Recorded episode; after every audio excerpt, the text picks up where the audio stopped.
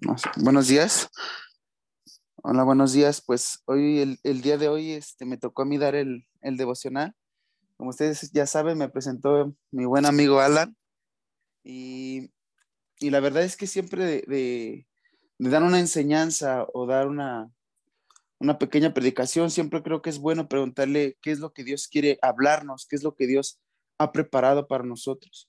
La Biblia dice que cosas que ojo no vio, ni oído yo fueron preparados de antemano para cada uno de sus hijos.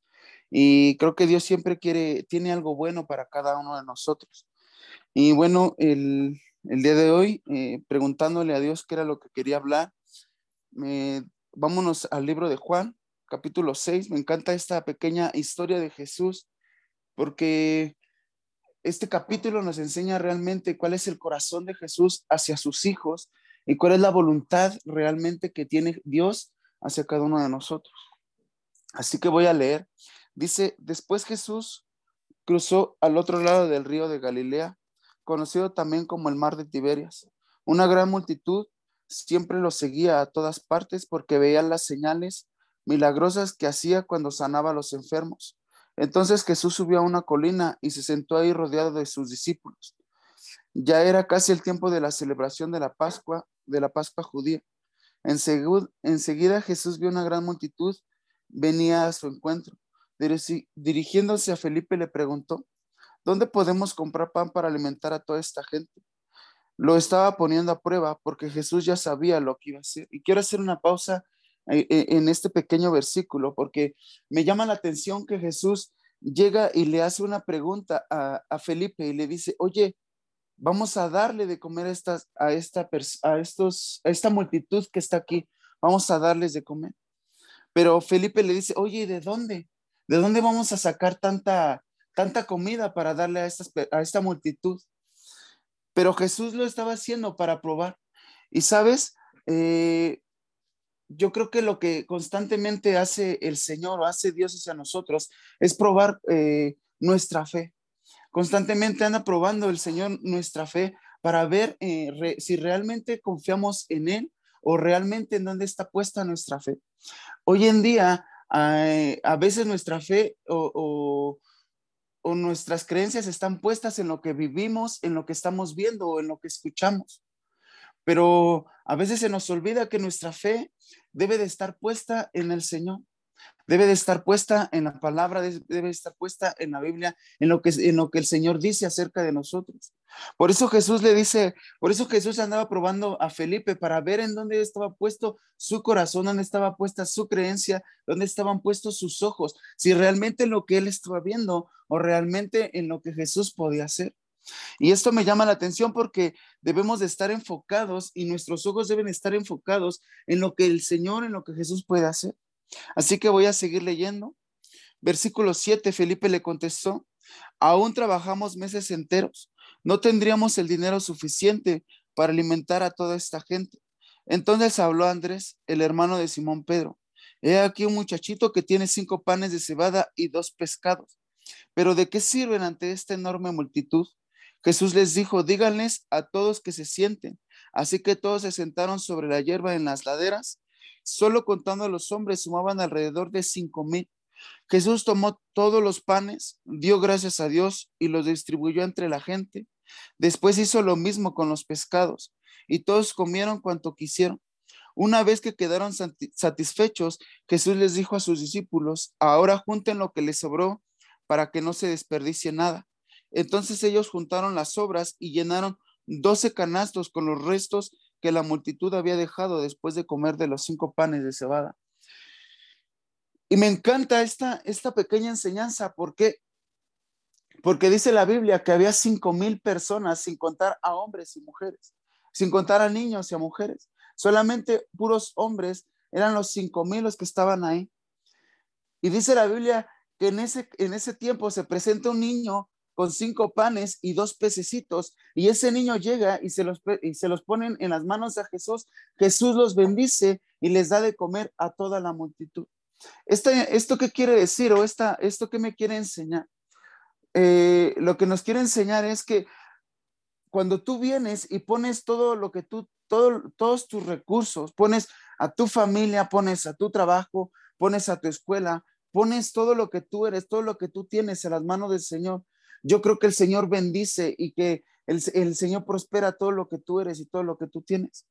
Así que si tú en este tiempo, no sé si estás batallando en, tu escuela, en tu trabajo, estás batallando en un negocio, estás este, batallando con tu familia, lo más recomendable que tú puedes hacer es ponerlo todo en las manos del Señor, porque el Señor tiene una buena respuesta hacia ti.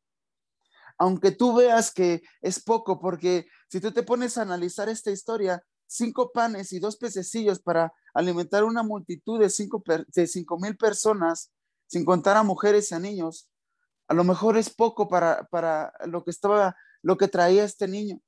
Pero Jesús multiplica y Jesús bendice eh, cuando está en las manos correctas. Cuando tú y yo todo lo, todo lo que somos y todo lo que ponemos, todo lo que tenemos, lo ponemos en las manos correctas, en las manos de Jesús todo es bendecido y todo es prosperado. Incluso si tú estás batallando en, una enfermedad, creo que es bueno ponerla en las manos de Jesús creyendo que el Señor va a sanar. Si tienes un familiar enfermo, creo que es bueno ponerlo en las manos de Jesús. ¿Por qué? Porque Él no, eh, creo que él, él nos va a sanar. Él, trae, él, él tiene una buena eh, voluntad hacia cada uno de nosotros. Y me llama la atención también, dice que después de que dio gracias, les dio de comer y después de todas las obras, de todo lo que eh, eh, sobró de la, alimentación, dice que llenaron 12 canastas. Aquí lo impresionante es que alimentó y aún así sobró 12. Y si te pones a, a analizar, eran 12 discípulos los que venían con él alcanzó hasta para llevar a los doce discípulos, para bendecir a los doce discípulos que estaban con él, para bendecir a sus familias. ¿Por qué? Porque el Señor no se queda con nada. Siempre que nosotros sigamos o siempre que estemos eh, buscando la voluntad de Dios, siempre que nosotros pongamos eh, en primer lugar la voluntad de Dios, creo que el Señor eh, bendice no solamente a nosotros, sino que alcanza la bendición también para los nuestros. Entonces, creo que hoy es un día para buscar al Señor, creo que hoy es una, mañana eh, buena para buscar al Señor y para poner en sus manos todo lo que somos, todo lo que tenemos. Dice la Biblia, encomienda al Señor tu camino y confía en Él y Él hará. Así que si tú estás batallando, te lo vuelvo a repetir, con algo, si tú tienes eh, eh, una preocupación de algo, si, estás batallando en la economía, si estás batallando en sanidad, si estás batallando en tu familia, en tu escuela, creo que es, eh, hoy es un buen día para ponerlo en las manos de Dios, creyendo que el Señor va a traer una respuesta, creyendo que Dios va a, obrar a favor nuestro y que eh, el Señor tiene, eh, tiene todo en sus manos. ¿Por qué? Porque el Señor está buscando hombres y mujeres que realmente confían en Él. Porque le decía a Felipe, oye, ¿Cómo vamos a alimentar a estas personas? Pero lo estaba probando para, para ver si realmente Felipe confiaba en él. Entonces, lo que está buscando el Señor en esta mañana es que eh, está buscando hijos e hijas que realmente confíen eh, eh, en él, confíen en su poder, confíen que, en que el Señor puede cambiar las circunstancias, puede cambiar las cosas. Así que esto es lo que te quería comentar, lo que les quería hablar el día de hoy. Así que si me puedes eh, acompañar a orar, eh, vamos a orar. Eh, Dios, te damos gracias por este día. Gracias, Dios, porque sabemos que tu buena voluntad, Señor, es, es, grande y buena para con cada uno de nosotros. Gracias, Dios, porque hoy podemos confiar en ti, porque nos podemos acercar al trono de la gracia, Dios, confiando en que tus ojos y tus oídos están atentos al clamor de cada uno de nosotros. Gracias porque eh, tú dices en tu palabra que encomendemos nuestros caminos a ti y que confiemos en ti y tú harás la obra, Dios. Hoy ponemos toda carga, toda preocupación, todo, eh, todo trabajo, toda escuela, todo negocio, toda familia, Señor, de los que estamos hoy aquí, son puestas en tus manos, Señor, confiando en que tú vas a obrar y que tu voluntad, Señor, se va a cumplir en nuestras vidas, Dios. Que tú no nos vas a dejar hasta que termines la obra, la cual tú has eh, empezado en cada uno de nosotros. Hoy te damos gracias, Dios, porque sabemos, Dios, que tú has hablado y que tú quieres seguir hablando al corazón de cada persona. Te damos gracias en el nombre de Jesús. Amén.